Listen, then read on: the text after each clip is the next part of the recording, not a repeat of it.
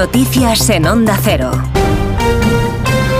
Buenas noches. El Partido Popular ha pedido al presidente del Gobierno, Pedro Sánchez, que despeje la incógnita y aclare si respalda o le pide el acta de diputado al exministro de Transportes, José Luis Ábalos, por la implicación de su exasesor en un presunto caso de corrupción. En un mensaje en la red social X, el Partido Popular se ha referido a la entrevista que Ábalos ha ofrecido en la sexta, donde ha descartado dimitir, si bien ha admitido que lo habría hecho si el caso Coldo hubiera salido a la luz cuando era ministro.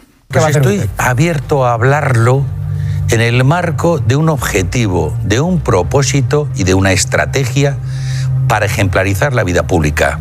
No para darle un tributo a la estrategia de la derecha, que tengo que decir que yo soy una pieza insignificante respecto de lo que pretenden. Yo no soy nada ahora mismo, no soy miembro del gobierno, soy un mero diputado, no soy el objetivo.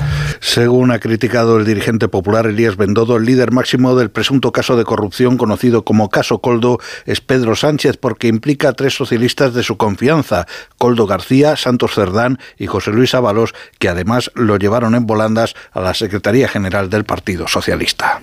Las tres personas que participaron hicieron, fueron clave en las primarias del Partido Socialista para que Sánchez alcanzara la Secretaría General, esas tres personas, Coldo, Cerdán y Ábalos, son los tres actores fundamentales de este caso Ábalos que traerá cola.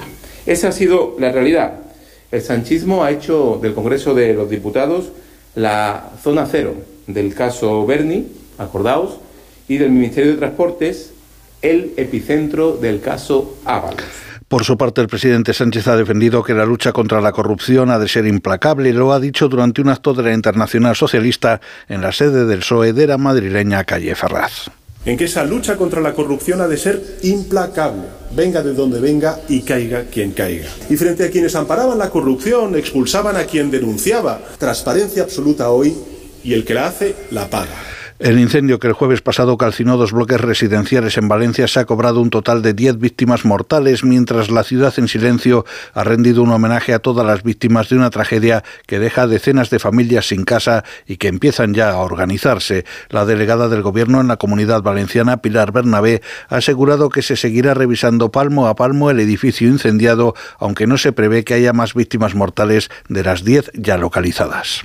Las inspecciones van a continuar todo el tiempo que sea necesario, hasta que revisemos palmo a palmo el edificio.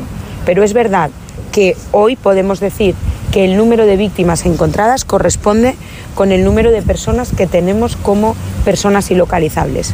Quiero pensar que se corresponden, o necesito pensar que se corresponden y que no vamos a encontrar más. El presidente del Partido Popular, Alberto Núñez Feijó, ha estado presente en el minuto de silencio observado ayer en la plaza del Ayuntamiento de Valencia. Queda mucho trabajo. Me imagino que los siguientes días para las personas afectadas van a ser muy duros. Han perdido todo lo que tienen, han perdido su casa, han perdido sus recuerdos. Y eso es lo de menos, porque hay gente que ha perdido para siempre a su familia y eso es imposible de restituir. Pero al menos todo lo que se refiera a bienes materiales, estoy convencido que mis compañeros van a hacer todo lo posible para que eso se restituya en el menor tiempo posible.